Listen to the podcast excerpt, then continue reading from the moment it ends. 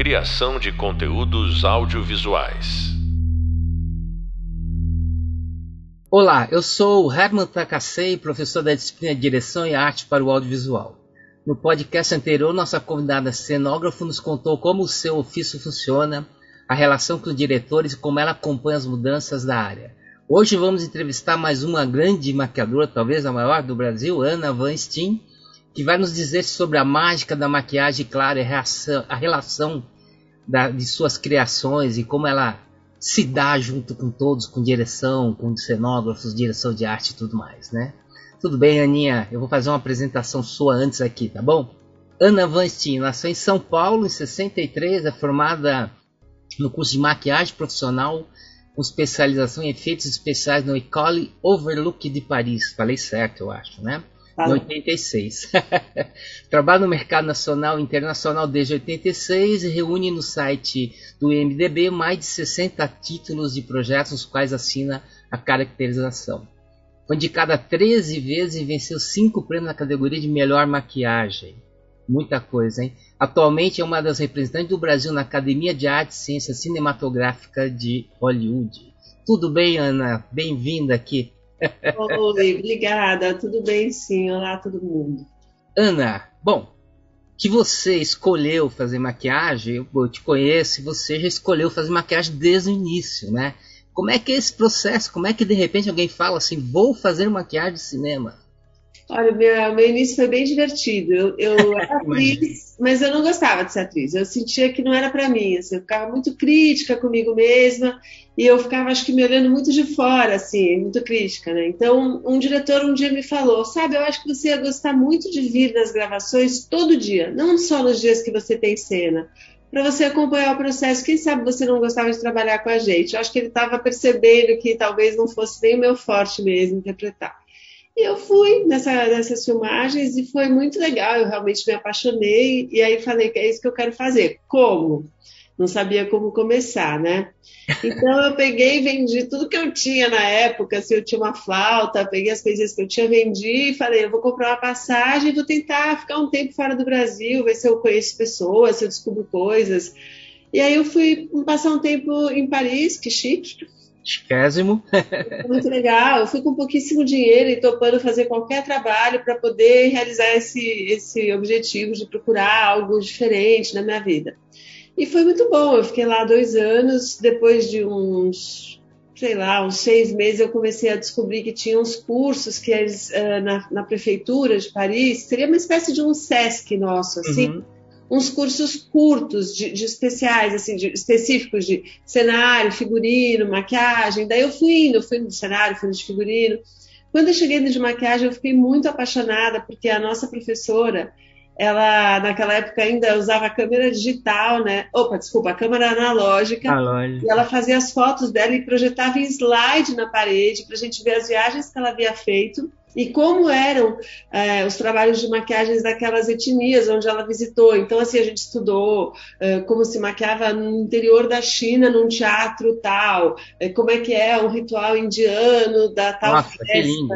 lindo. a gente foi para a África, quer dizer, foi para a África, ela mostrava as fotos da África, com outra etnia, com nobá, com aquelas maquiagens feitas com terras e argila histórico, assim, era muito artes plásticas, sabe? Sim. E eu falei, acho que é isso que eu, que eu gosto, porque a maquiagem em si, o batom, a máscara, o bobs, o grampo, não é bem exatamente o que eu, o que eu sou apaixonada, sabe? Eu gosto mesmo é da pincelada mais forte, assim, eu gosto de, de caracterizar e achar uma alminha nas pessoas. Muitas vezes o que eu faço é até enfeiar, uh, no sentido assim mais comum, as pessoas, porque eu procuro, às vezes eu estou maquiando com espécies de terras, às vezes eu estou maquiando com oleosidade, né? Isso também é maquiagem, né? Você deixar um cabelo mais grudado num ator que chega todo de banho tomado para fazer um projeto de época é uma caracterização, né? Não, é, infindável, né? Na verdade, assim, para mim foi uma grande surpresa na vida, né? Aprender que existia uma coisa em cinema, não só em cinema, em teatro, em vários lugares, chamada direção de arte, né? E que, e que isso aprofundava, né? Com maquiagem, né? Quando eu te conheci, você falou que ia fazer maquiagem, eu não tinha a menor ideia. Eu falei, será que ela vai trabalhar em circo? Não, né? É uma coisa fantástica mesmo. E todos os trabalhos que você fez têm uma grandeza gigante, ainda qualidades né, difíceis, né, de, desde aparecer uma pessoa normal quanto aparecer uma pessoa completamente diferenciada, né? Quer dizer, isso é, é maravilhoso. Me diga uma coisa, como, como é que é o seu processo, assim, né? Com, porque a gente sabe que cinema tem essas hierarquias, né? o diretor geral, diretor de, né? E vai chegando ali, né? Eu sempre acho que o talento, né, dessas pessoas que estão em torno disso, que é o seu caso, uma, um figurinistas, tem um, um talento maravilhoso, né? Eles têm que ter uma espécie de convencimento junto aos diretores, né? Conseguir chegar lá, explicar, que é, uma, é um processo, eu acho, difícil. Como é que funciona isso para você? Olha, para mim entra também o fator do elenco, né? Porque o elenco tem muita uh, importância na opção que a gente vai fazer. Eles, eles ajudam muito na, na definição, assim, construímos juntos, né? É, eu normalmente eu tento pensar que o, a nossa nosso alicerce principal é o texto. Quer dizer, você não pode pensar em nada que não esteja escrito ali, entende? Aquilo que está escrito é aquilo que a gente deve procurar, porque o texto é fundamental, né? Assim, não adianta você sim. fazer a sua história na sua cabeça, você pode até criar subtextos, sim, mas assim, aquilo que está ali tem que ser contado. Então, a opção da gente não pode ser porque eu gosto, porque eu quero. A opção da gente é porque funciona. Se Sim. eu, por exemplo, tiver uh, um personagem que é como você, com cabelo branquinho, uma barba e um bigode branquinho, e aí eu chamo ele de Herman, pá. Daqui a pouco passa uma pessoa aqui do meu lado, senta do meu lado, ele tem o cabelinho branquinho, a barba e o, e o cavanhaque branquinho. Aí você bota e atrapalha. O, o, a pessoa que for assistir a, a, série, o filme vai falar, mas espera, esse cara não passou no outro lugar, ele não estava em outra época, então Sim. eu vou deixar as pessoas confusas. Então o meu trabalho é principalmente me preocupar com o que eu estou passando para as pessoas e, e, e deixar tudo que aquilo que foi criado pelo roteirista mais claro possível, né? Então, assim, as intenções do texto, né? A gente não quer deixar ninguém muito, a gente quer deixar as pessoas eu diria, eu até não gosto, eu fico muito chateada quando eu estou no set eu começo, ai que bonito, ai que... eu falo, gente, tudo que eu não quero. Eu quero interessante, eu quero profundo, eu quero contraditório, eu quero, é. É, eu quero criar conflito na imagem, sabe? Eu quero que você, por exemplo, estranhe. Ah, a personagem é uma patricinha, mas aí eu pego e faço ela com um look emo, entendeu? E aí você vai falar, ué, mas não era pra ela ser patricinha? Sim, mas olha que louco, ela é uma patricinha emo, olha que doideira. é, mas a gente fala, né, mas assim, é igual música, né? Você vai ler a partitura, mas você vai fazer a sua música, né? Eu acho é. que cinema tem muito isso, tem um roteiro lá, você, cada um lê o roteiro, tá fazendo seu filme na cabeça, né? Ainda mais você, ó, a gente que trabalha com estética, a gente tem um olhar sobre isso forte, assim, né? Então eu tenho certeza que essa é a sua parte, né, que você tem que, digamos, convencer, né, ou passar a informação. Convencer é uma palavra feia, mas acho que passar essa informação, transmitir essa informação para, né, tanto para diretores, né, e tudo mais, para eles poderem entender por onde você quer chegar, né, quer dizer, quando você fala uma patricinha, que para nós em, iconicamente é aquela lá, né, aquela piruinha, tal. Aí de repente vem lá uma emo, né, quer dizer, uma patricina emo, já não é a patricinha talvez do texto, seja a patricinha que você está propondo, né? Então é. isso, isso que eu acho interessante. Então, como é que você coloca isso, né, essa ideia? Como é que você pesquisa e chega a dizer, vou fazer uma patricinha emo? eu gosto muito de sair assim, pelo tipo físico do ator em primeiro lugar. Então Sim. eu penso assim, ah, minha atriz é uh, vamos supor, a Adriana Esteves. Aí Sim. eu falo, ok, Adriana tem quantos anos? Quantos anos tem a personagem? Eu preciso trabalhar esse, essa passagem de tempo, né? Ela vai ter uma cena mais jovem e uma mais velha. Então, o que nela deixaria ela mais jovem? Eu já vou procurando as imagens dela mais jovem para ver como ela era, o que, que eu posso recuperar da juventude dela que eu consigo trazer na maquiagem, às vezes uh, maneiras de arrumar o cabelo, que, maquiagem, na verdade, hoje em dia a gente constrói junto cabelo, maquiagem, corpo, tudo que vai no elenco que não for roupa, é a nossa parte, né? Ah, é. Então, você conta unha, conta tudo que você puder pensar, assim, se for ter pele, né? Então, por exemplo, uma barriga de grávida, se ela tiver sem camisa, é nossa. Se ela tiver de roupa, é do figurino. Porque para maquiagem a gente está tocando ou na pele ou no cabelo. Sim. Então, assim, a gente, lente de contato, talvez, sabe? É, tem várias coisinhas que fazem parte, mas, por exemplo, se eu uso lente de contato, eu gosto muito de chamar alguém da área para me ajudar também, porque eu não tenho essa especialidade. Eu não posso me arriscar a enfiar uma coisa dentro de um olho de uma pessoa sem essa essa sapiência, né? Então eu procuro sempre chamar os especialistas em cada área para me ajudar. Eu posso tingir o cabelo do ator, mas eu tento achar o colorista, eu posso, é, enfim, por aí vai. Mas essa pergunta que você fez de como é que a gente transforma isso que é uma visão pessoal do personagem junto do, dos outros do, do, da equipe, né? Dos outros Sim. componentes, direção, direção de arte, elenco e tal.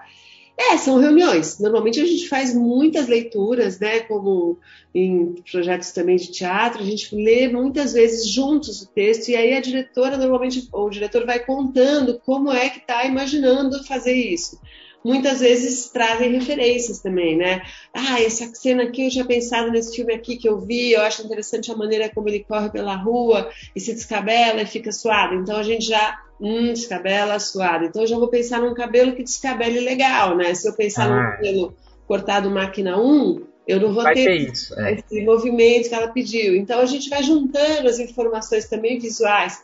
A direção de arte para a gente é, é, muito importante, né? Que como eu quero dar a estética desse trabalho.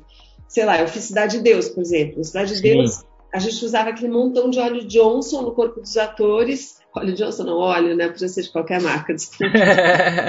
Mas a gente chamava, né? Então, a gente usava aquele óleo todo para poder refletir as cores do cenário. Era uma opção da fotografia. Ele, eh, o César Chalone, nosso fotógrafo, ele falava assim: a, a, o corpo das pessoas vai ser como telas na pintura. Sim. Sabe quando você vê uma pintura impressionista e reflete azul, verde, amarelo? As coisas têm volta, né? É, o Tolê, o fala que até a luz teve que mudar, né? Por causa de tanto brilho que tinha. Ele teve que diminuir a luz, né? Ele conta tudo isso, né? Nossa, a gente fez coisas muito divertidas. Tinha uma cena que era dia pela noite, né? Quando a gente filma de dia, fingindo que foi de noite, a gente Sim. maquiou todo mundo de azul ou de vermelho? Acho que foi de vermelho. Daí ele usava um filtro azul e todo mundo parecia que estava numa noite, assim, sabe? Ficava aquele. E a gente passava um pouco de brilho para poder não ficar todo mundo escuro, no fundo escuro e sumir, né? Então, para ter os relevos do, do, corpo, a gente maquiou de. Agora eu esqueci se era vermelho ou azul e por cima o brilho. Então, tem isso também, tem muita coisa que a gente faz que não é visível. É, e criação, é, isso. Não, né? e é tem uma... truques mesmo, por exemplo, sei lá, Benjamin Button, que eles, algumas coisas eles filmaram com a pessoa usando uma roupa azul para cair no chroma key para poder botar a cabeça de um boneco no lugar é. do ator, que foi um boneco construído em pós-produção, né? Então, assim, às vezes o que a gente faz é muito ligado à técnica mesmo, assim. Eu acho que a maioria das pessoas pensa a maquiagem como blush, batom, sabe? Coisas desse tipo. E na verdade a gente, por exemplo, faz coisas explodirem na, no elenco. Ah, sim, claro, claro. Ah. Sei lá, a Dona Gorda em Saramandá era um personagem que explodia. Então o maquiador ali construiu um boneco para explodir igual a atriz. A atriz naquele trabalho, ela usava todo o corpo dela é, feito de mentira, com peles, né, que, que eram uh, acopladas no corpo Sim. da atriz e coladas com acabamento super bem feito dentro dela tinha que ter um ar-condicionado para ela poder resistir ao calor do Rio de Janeiro nas externas. O calor, né? Tudo isso fazia parte do trabalho do, do caracterizador, né? Do maquiador. E essa cena é maravilhosa, essa Mandaia, né? É maravilhosa é inesquecível a explosão da Dona Gorda, né? É uma coisa de outro mundo. Né? Esse foi um trabalho bem impressionante. Mas é isso, a gente tem muita coisa que a gente faz que é invisível aos olhos, né? Eu fiquei sabendo que recentemente uma atriz que eu marquei ganhou o prêmio de atriz e ela fazia uma, uma drogada. Então ela tinha a pele toda marcada de, de, de uso de, de, de, não tomar banho, de não ter cuidado, de estar com a pele sempre mexendo em sujeiras. Então a gente fazia espinhas falsas. Então você olha essa maquiagem e fala, nossa, não tem maquiador né, nessa diária, porque a pessoa tá péssima, sem maquiagem nenhuma. E não, a gente foi todo construído, o cabelo está estrategicamente oleoso, eu cortei o cabelo dela de uma maneira ruim, entre aspas, para que desse a impressão que ela não estava indo em cabeleireiros bons, porque a nossa atriz estava indo em cabeleireiros bons. Com certeza. Então a gente precisou estragar o corte dela. Daí a gente fazia essas espinhas, que mais que a gente fazia? Bom, além das olheiras, da sujeira, veias, eu adoro colocar umas veinhas estouradas na pele, sabe? Porque são coisas que as pessoas, na verdade, secam, né? A atriz quer ficar bonita, ela vai lá e vai no dermatologista, conserta tudo. E a gente. Photoshop rápido. É, você vai fazer um projeto de época, você gostaria que a pessoa fosse mais real, né? Assim, você, por exemplo, fiz o, o filme sobre o Tiradentes, o Joaquim. Sim. Me preocupei muito em estragar os dentes das pessoas, né? Porque Claro, na é. época, como que era o, o dente das pessoas? Era de outra forma, né? Então, não queria deixar todo mundo dente de hoje em dia num projeto sobre tiradentes. Mas isso, isso é que é interessante, quer dizer, assim, é, não é só você ter uma habilidade, uma técnica, mas também um, um passo importantíssimo é a pesquisa, né? Você tem que pesquisar, principalmente coisa de época, né? E talvez a pesquisa maluca, né, como você falou, Cidade de Deus, que é uma pesquisa foi louca para conseguir aquele brilho, todos negros, né, brilhando, né? Agora, assim, em efeito totalmente diferenciado, o que, que você fez que foi assim formidável? Em efeito totalmente diferenciado. É, criar um novo personagem, um personagem estranho. Porque o cinema lá, lá na Cidade de Deus já é assim, né? É, eu acho que todo personagem que eu faço vem com um pouco de efeito, porque justamente como eu falei lá no começo, eu não gosto muito desse embelezamento óbvio, assim. Então, na verdade, por exemplo, eu gosto muito de colar pelos na sobrancelha da pessoa. Então, você mexendo no formato Ah. da sobrancelha, muitas vezes você muda a expressão dos olhos, o que faz a- o rosto todo da pessoa ficar muito diferente. Eu lembro que eu peguei recentemente uma série chamada Vá de Retro, que era com o, Sim. o Tony Ramos. E o Tony Ramos, ele tem aquela cara que todo mundo vê na TV, que é uma cara meio de um cara legal, um cara bonzinho, um cara bacana, né? E ele era o diabo na nossa série. E aí eu falei, nossa, como que eu vou deixar ele mais assim, mais malévolo, mais contraditório, enfim, ter uma personalidade mais assim, exótica. Aí eu falei, acho que a sobrancelha dele é muito reta. Então você começa a estudar a expressão da pessoa também, né? E às vezes pouca coisa que você faz, sabe? Um, um centímetro assim que você mude uma sobrancelha, a pessoa muda de expressão, sabe? E só que Sim. você tem que fazer isso sem ser com o ator levantando a sobrancelha. Então a gente consegue mexer e tal. Eu gosto mais desses efeitos mais discretos. Eu faço, deixa eu ver, que foi um efeito maior, assim, é, prótese, né? Daí então É. acho que são os filmes que eu tenho envelhecimento e rejuvenescimento. Então, Sim, fiz sim. Velto foi um que eu trabalhei bastante com prótese, uma série para Globo que o, o Fábio Assunção fazia o Erivelto, ele era muito diferente do Erivelto.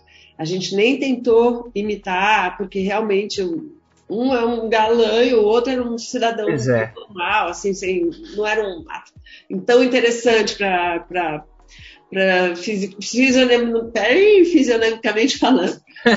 ele, ele, a gente trabalhou muito com prótese aqui para dar o envelhecimento né, do pescoço e prótese de olho, de bolsa, tal, porque tinha cenas dele jovenzinho até ele ficar mais velho.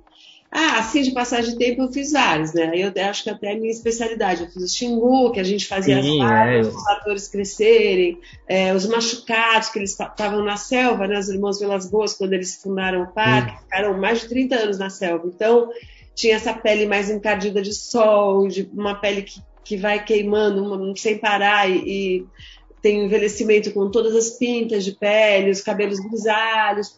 Peruca, eu gosto muito também de trabalhar com peruca, assim. A Dalva de Oliveira, do Dalva Oliveira e Erivelto era a Adriana Esteves. E a Adriana Esteves e a Dalva, tipo, simplesmente não tem nada. a ver. Nada a ver. Ela, a gente trabalhou o cabelo dela de ficar muito crespinho, muito miudinho. Olha, que trabalho. Então, e aí a gente fez no cabelo dela de verdade, porque ela tinha cenas de passado de cabelo solto, e depois o cabelo ia subindo e mudando de cor, ficando loira, todas as mudanças que a Dalva de Oliveira passou. E ela é, usava muita peruca, eu adoro. E, mas a frente dela, os primeiros fiozinhos que saem da pele, assim, eu gosto sempre de deixar o fio do ator mesmo. Ou eu vou fazer um permanente no ator, ou eu vou enrolar artificialmente todo dia, se for o caso do cabelo crepinho.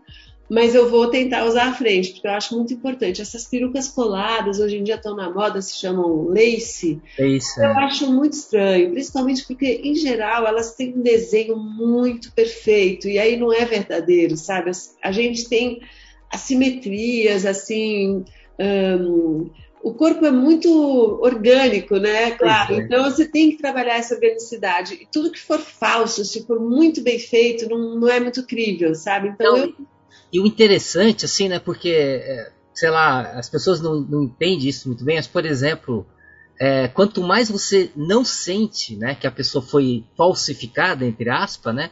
mais interessante é a sua maquiagem, né? Então, isso é um, um dado importante. Outro dado que eu acho sempre, para mim, muito difícil de, de, de, de, acompanhar, assim, é, por exemplo, a continuidade, né? Você fez hoje uma filmagem e a pessoa vai estar lá amanhã, né? Porque não é a roupa só, né? Não é só o objeto é uma pessoa, essa pessoa muda todo dia, né? Então você diariamente tem que olhar isso, né?